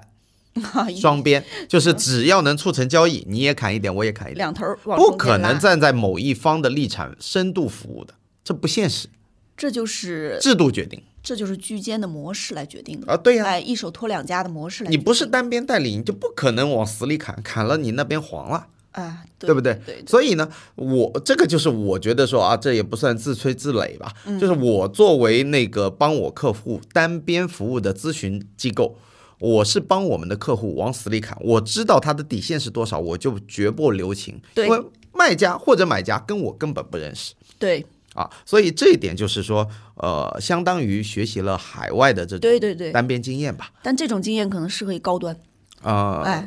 也可以这么说吧，因为目前接触的客户没有特 别，比如说一一百万、两百万的，确实没有。嗯啊、但是呢，这这样的情况就是说，有的时候当我呃缺点也很明显，嗯，缺点就在于说，当我意识到这套房子它确实有砍价空间的时候，对方的中介对手方就是跟我的谈判方，对他会有很多阻挠。对对对，但是因为它信息不透明的原因，如果让我砍到对他们中介不利的情况下面，嗯他会可能隐瞒卖家，这里有个真实的买家的情况，嗯哦你懂我意思吗？哦，他不会把我们的真正的出价或者一些条款递到卖家身上。哦啊，对因为他觉得说，我如果真的这样谈谈下来，卖家可能不付我佣金，对对，对他没有钱赚的情况下，他就不想成交，呃我们的信息递不上去。对对对，其实。作为一个卖方的一个代理啊，就像你你的这种模式，哦我你作为为买方的代理你是买方，对吧那么中介就是房东的中介，其实他就逼着他成了一个单边了，哎也就不是，逼着他成了一个只收卖家的，只为卖家这不个不不，服务他的双边都收，也就是说你，这边也收，我的 offer 发给他们之后，我们的买我的客户，也就是买家，嗯他照样付他中介费，哦，这样啊，但是条款是由我单边来维护他的利益，你懂我意思吗？哦，就是说你这边的客户其实除了你这里，还要再付到那个中介也照样房付给源他，方中介的，不影哦响他的收益。但是因为我们可能砍价砍得很狠，或者说对我们认为这套房子的价格就这么多了。那他卖方的佣金可能会收不上来。对呀、我我无法确认他卖家是不是跟他说我到手价这么多，如果你低于我这个价格，嗯你佣金就没有了。有很多房东是这么谈的，呃，基本上所有的都是对吧？所以到手价我们如果砍到一个中介肉痛的价格，对他就选择说，啊那我就你这个出价无效，我就不要你了。对的，对的，对的。这种因为情况我见了很多。哎，太多了，因为中介其实作为卖方的一个中介，他要收的是两笔钱，对啊，一个是进卖家口袋的钱，嗯，一个是他自己的佣金，他是要把弹出来的。是啊，对，当这个佣金他你威胁到他的利益了，但是作为我们的立场来讲，我们的客户一个点正常付给你，对吧？一毛钱都不会克扣你。在这样的情况下，你呃，你你是觉得说啊，我没有收足，在我几有的时候看来就是贪得无厌了，你知道吗那其实就是他手里还有别的客户，啊，对啊，对吧？对可能说他有另外一个客户能收足，那我们条件出的没有那么好，对对对对我还曾经遇到过啊，就是说到这里，我想起来了。几年前，我做了一个就是一个交易啊，这个时候其实相当于我是，你可以把我理解为一个居间方，嗯，我做了一个交易，我们遇到的买家他是有个什么情况呢？就是他诚意的买那套房子，嗯，但是他会发现中介不愿意让他跟卖家就是接洽上，嗯，因为他可能说他的附庸的这个承诺啊，嗯，可能不是很好，嗯，就是佣金砍下来了一点，嗯，那有可能这个时候其实这个中介他还在比较其他的。其他的出价的买家，诚意的买家，那个市场还比较好的时候，嗯，所以你这个时候你就会发现一个问题，就是中介其实他并不是在服务谁，对呀、他在服务自己。他其实是在利用市场上的这样的两个信息，从这个交易中去获取自己的利益。也就是利益最大化说嘛，对，其实对于这件事情来讲，可能对于卖家来讲，我的这个朋友，我的这个客户，他的出这个这个付款方式有可能是最好不的，错的，对，有可能交易周期是最短的，嗯，但是因为中介的利益并不是最大化的，所以他没有把我的这个客户作为优先级，嗯，哎，他先去谈其他的，有可能是甚至有一些风险在，嗯，但是没关系，因为有风险的人他愿意付佣金，嗯，对吧？比如说我贷款贷不出来，我需要你中介来给我包装，嗯，那我这个时候我付的中介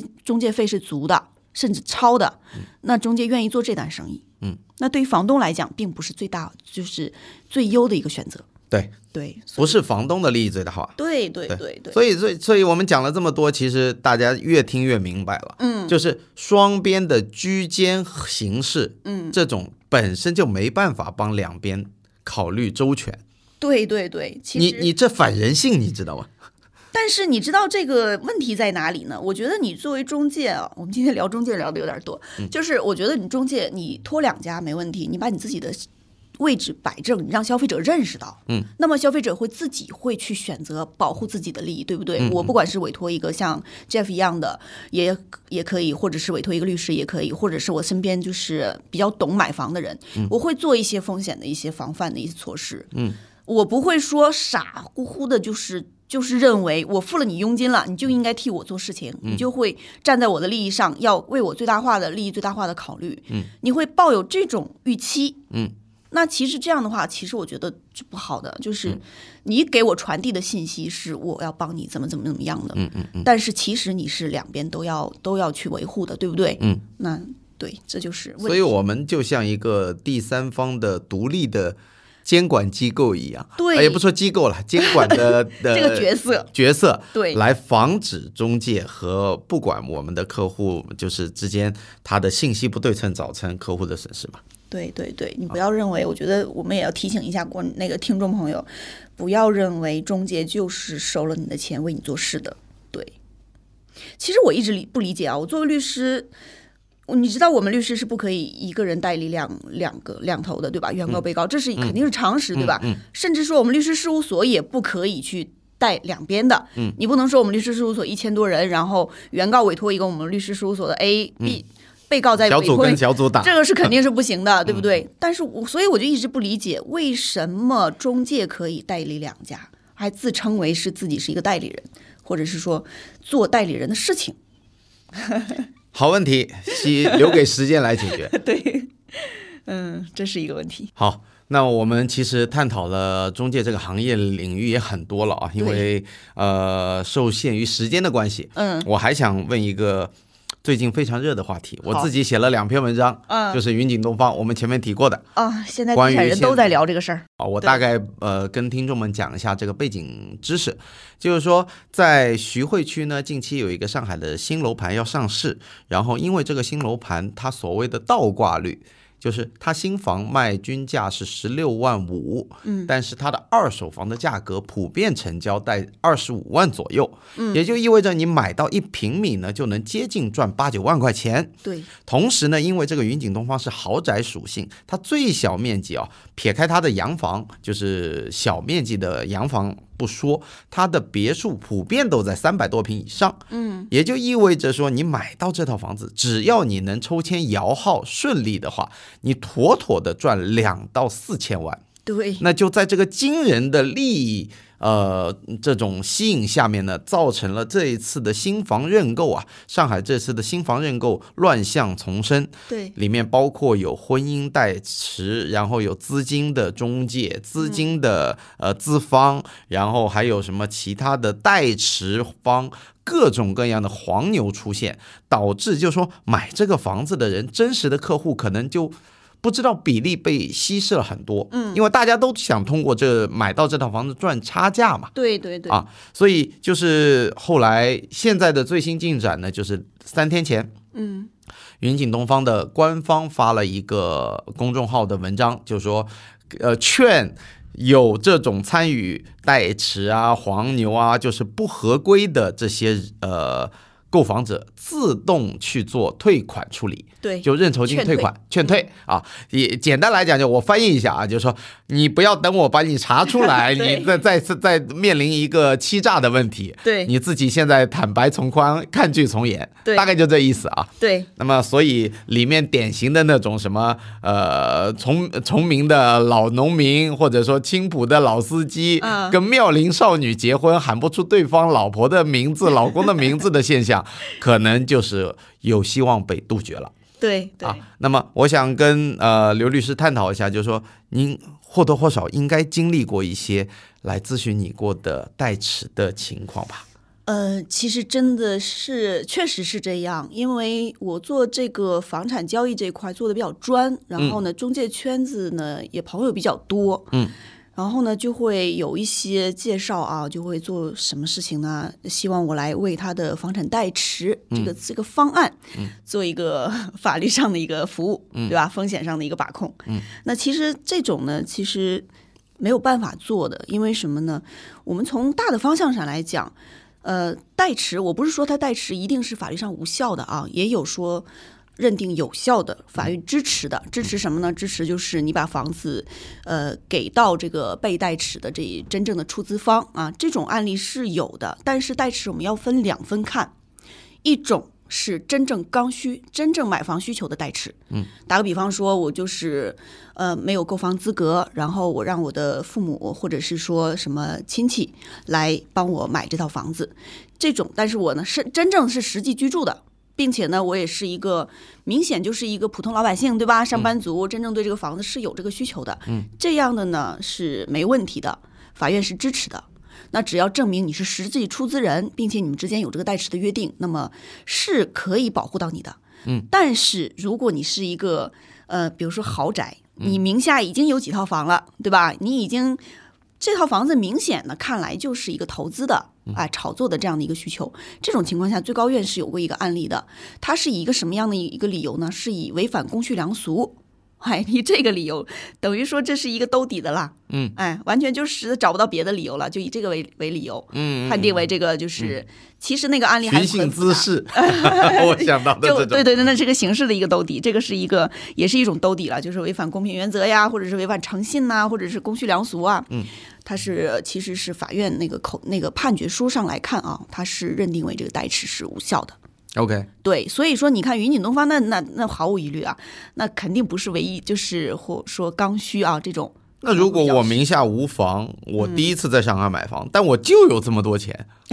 我我真的是刚需，我也要自住，然后找了个代持，这这个法院怎么判呢？这个我觉得太模糊了。这个权利都在法院的手里， OK，哎，这个权利都在法院的手里。我只能说给大家比较客观的，就是两类判决的方向，我给到大家，一个是特别过分的，那个呢是也是一个七千多万的一个一个房子，嗯，那最后被认定为是这个代持无效的。那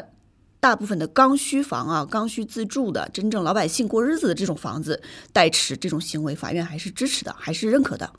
所以说，你说一竿子打死说房产代持这个有效无效，这个是不可以，嗯，嗯 没有办法说一竿子 我听明白了，对所以以后有钱然后高分的呃所谓的黄牛朋友们，就去找刚需房去摇号 吧，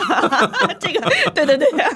这样子井水不犯河水，反正刚需房卖的对也不是很好。对炒作性质的最好就不要碰了。尤其是你说这个，你真的刚才你举那个例子，其实也把我问住了。但是我认为啊，这个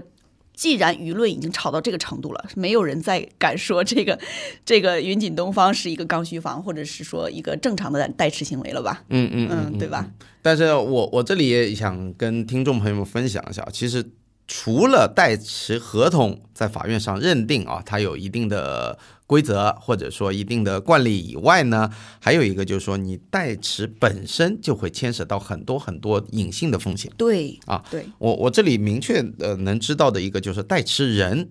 他呃最典型的就代持人他是不是有隐形的债务，对，对吧？对会连带。对，所以你选择这个人来代持的时候，这个人一定是很靠谱的。啊，不可能做到这一 点，因为黄牛在门口十个一路排开满分选手，你挑一个去结婚，然后马上进去认筹，你认识对方连一分钟都没有，嗯对对你怎么知道他靠不靠谱？对，这就对是吧冒？险嗯这。不可能。而且比如说，除了他的连带的债务以外呢，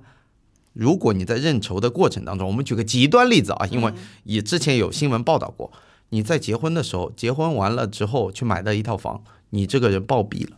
这个人意外死亡变了，成他的遗产了，对吧？那他跟你的所谓的什么代持合同啊，这个东西你举证起来就复杂了。对那你这这个他的下一代，或者说他的继承人，对就可以嗯跟你打官司了。对对对对吧？我跟你口头说的任何东西，我都可以不认。对，你除非你举证，那钱全是你出。云锦东方，你认认筹，你认他一个别墅，少说五千万，对怎么办？就跟刚刚的那个中粮海景一号的一那个案例会发生一样的情况，对对吧？死亡债务，还有很多很多你连想都想不到的代持风险。所以，任何人、任何来咨询我的客户来问我说代持，然后搞房票的事情，我都是说不要对拒绝的。对的，啊，除非你你认为说你有一个非常非常靠谱的代持方，比如说你刚刚讲到的直系亲亲属，对或者说呃家里一个至亲啊，或者是朋友，你知根知底的，那你真因为没有购房资格，你想要说有这笔钱想要先住上，嗯，那这是你自己的决定。对但是你跟陌生人就是把你的钱非常不负责的交给了一个陌生人，对对，其实就是如果是直系亲属呃要解决正常的需求的问，正常的这个住房需求的问题的话，其实这是一个家庭之间的一个资产规划的问题。嗯，但是像你说的另另外一种啊，黄牛。婚票、投机婚耕，其实它就是一种赚钱投机行为。嗯，所以我觉得我们作为第三方啊，提供服务的、提供专业服务的一方，其实我觉得有的时候我们也要带一点自己正确的价价值观。嗯，哎，我们该帮谁？嗯，然后有一些事情最好不要参与，我们要站在政策的这一面，法官审理案子都会要考虑，哎，就是对吧？公序良俗，然后有一些不支持的行为、不良的行为要打击一下。作为我们专业人来讲，律师来讲，我其实觉得我们应该要把我们的帮助给到一些真正需要的人，而不是说去投资啊、炒房啊这在种。这点上面，我觉得我们双方一旗帜鲜明反嗯 对代持。对， 啊，绝对不会支持的。好，那么这个话题我们也已经非常清晰的表明了我们的立场。总之呢，就是说大家希望呃，不管在呃行情的变化里面，自助逻辑多一点，投资呃投资或者甚至是投机少一点。对这样子呢，还有包括大家充足的去提升自己的法律意识，对能对让自己的不管是你在房子也好、车子也好、孩子也好，任何事情上面有理所据，对吧？对我们对毕对竟整个国家还是往法治国家的这个方向去发展，对对对对对，。对。所以呢，很感谢刘律师今天做客我的节目 哎，很那高么兴。分享了非常非常多的干货啊！那么呃，再次打一个广告啊，希望各位听众朋友们，如果自己认为自己有在某个领域有非常愿意分享给听众的一些干货的话，也自荐来我这边报名，像刘律师这样子做一个对，感觉还是非常好 的，感觉做还一是个非分常好享的。家。对，好，那么本期的那个截胡不切财的节目就到这里为止了。那我好们谢谢听众们下期见，拜拜。好，再见。